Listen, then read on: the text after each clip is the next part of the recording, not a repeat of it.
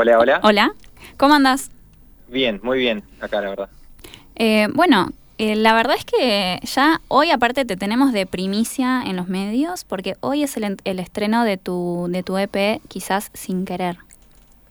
Sí, eh, hoy es el estreno de este proyecto musical, que se, que bueno, se llama igual que el EP, eh, quizás sin querer.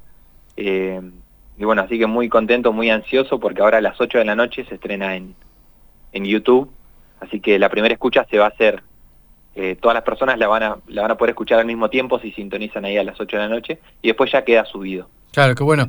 ¿Y, el canal para poder escucharte, Agustín, cuál es? Eh, pueden buscar en pueden buscarme eh, en Instagram como quizás sin querer y va a estar ahí el link para estar a YouTube y si no pueden buscar en Google o en YouTube lo mismo, quizás sin querer y les va a aparecer directamente, es una portada azul y les va a aparecer para que puedan acceder ahí. Perfecto, perfecto. Buenísimo. Contanos eh, eh, eh, cómo, de qué se trata este proyecto que, bueno, sos, sos de, de Neuquén, es, un proyecto musical, dice oriundo de la ciudad de Neuquén, y hace cuánto lo venís laburando, este, cómo ha sido el, camino hasta, hasta hoy. Bien, este es un proyecto que, que con este nombre tiene más o menos, bueno, este es el estreno, básicamente, de este proyecto bajo el nombre quizás sin querer, pero empezó hace dos años la idea de, armar algo aparte de lo, de lo que era mi proyecto solista, que salía a tocar yo solo en los bares y eso, con ganas de hacer algo más en formato banda. Y así que surgió em, em, de esa manera, em, empecé a, pensar nombres, eh, algo que me gustara, que sonara que sonara pegadizo o que sonara copado cuando uno lo, lo, diga. Y, y, a laburar, empecé a grabar, a grabar en mi casa, está todo producido en mi casa, grabado en mi habitación esto.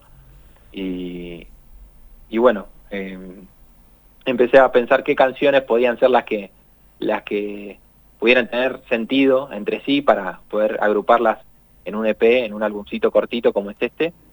Así que fui laburando a poquito hasta que decidí qué canciones quedaban y, creo que algo bastante como una sola pieza, ¿no? Más que sean tres canciones, como, como una sola pieza bastante linda. Contanos un poquito de vos, Agustín. ¿A qué te dedicás? ¿Qué estás haciendo además de componer y estar vinculado con la música?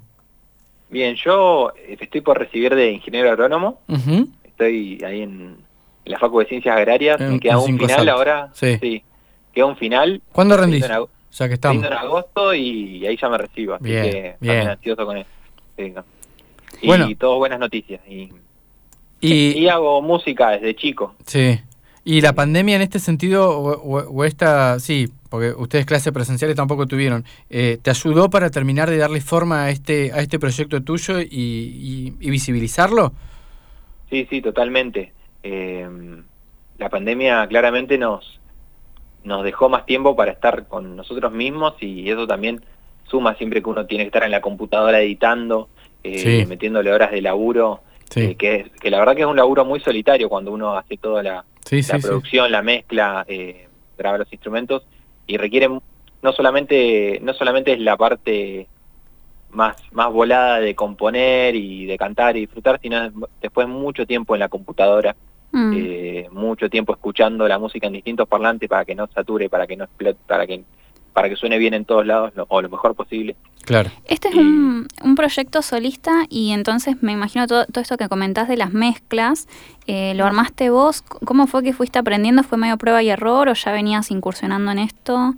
Sí, sí es un proyecto solista que, que, que con la idea ¿no? de, de, poder tocar en vivo también a veces en formato banda y otras veces solo, eh, como se vaya dando la situación.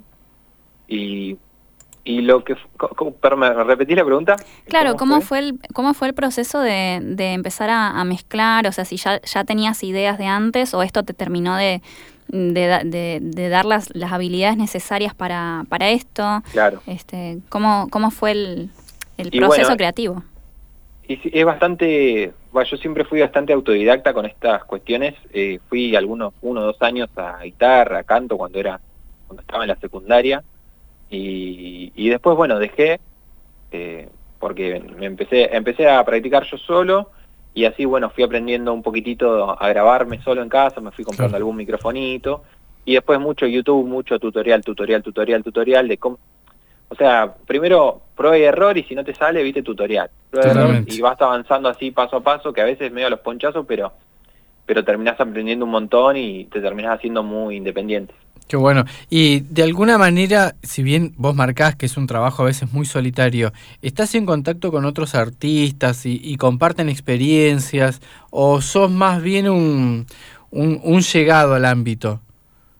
Eh, sí, sí, constant- constantemente se, se comparte con otros artistas y son eh, totalmente necesarios para e indispensables para, para llevar a cabo cualquiera de estos proyectos. Por ejemplo, toda la parte visual la hizo un artista visual de acá en Neuquén que se llama Peperina Mint, Ajá. la pueden encontrar en, en, en Instagram, en todas las redes. ¿Peperina dijiste? Sí, Peperina Mint. Ya la estoy buscando. Sí, ay, me está resonando Eh, el nombre. Es Sí. fotógrafa, es, es profe de plástica, artista visual. Después, bueno, eh, las letras de dos canciones de este EP, son tres canciones en este EP. Eh, hay dos letras que escribí con amigas. Eh, hay una que la escribió Lourdes Bruno y después yo la seguí. Y después otra que escribí yo y, y la terminó de culminar esta, a- esta amiga mía, Carolina Toumani, que es una cantante que ahora actualmente está viviendo en Alemania y estudia canto allá. Así que es, las partes que canta ella en esta canción, porque además de escribir la letra en esta canción, en parte eh, cantó.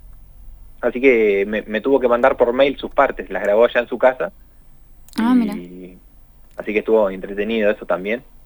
Eh, y sí, también después alguno, alguno, algún que otro amigo que te, que te da una mano con una cosa u otra y, y siempre es necesario la, la ayuda de los demás, por más que el, el 90% del laburo sea Sí, sí, totalmente. Solitario. Sí, el, el trabajo en comunidad, digamos. Exactamente. Sí, sí.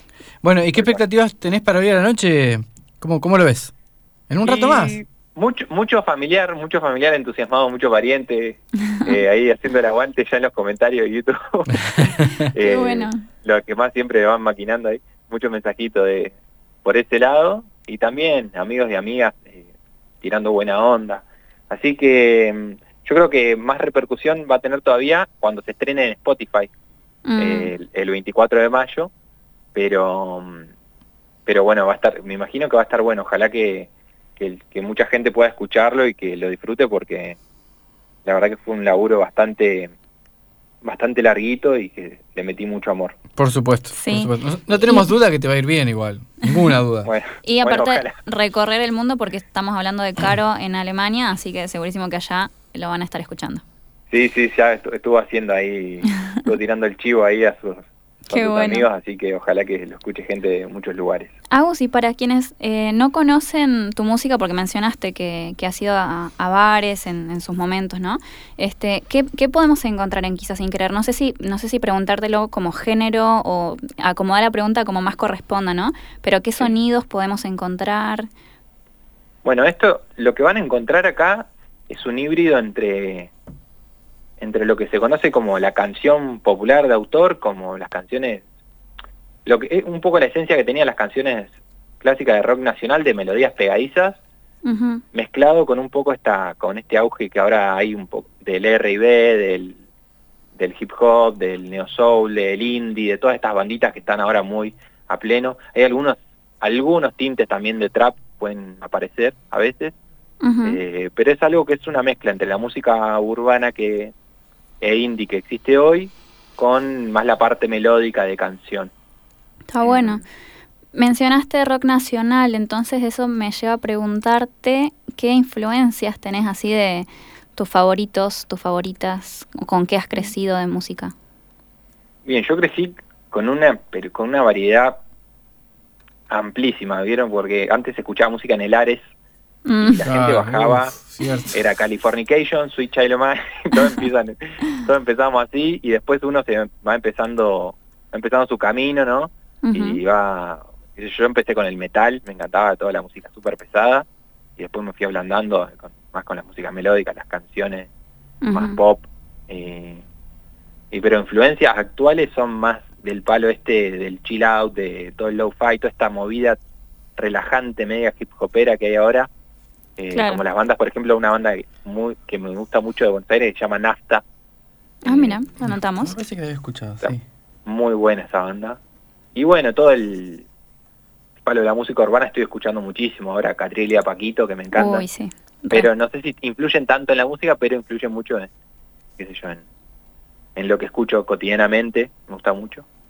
Eh, pero hay un, es de todo, la verdad. Está, está buenísimo. Eh, mira, claramente te queríamos pasar un tema tuyo en, en la radio y elegimos, elegimos dos. Este, si nos puedes hacer como la, la presentación vos en el, en el segundo, ¿no? Vamos a cerrar con un tema tuyo. Este, pero elegimos el de Lupa para el final final del, del programa, si llegamos a pasarlo.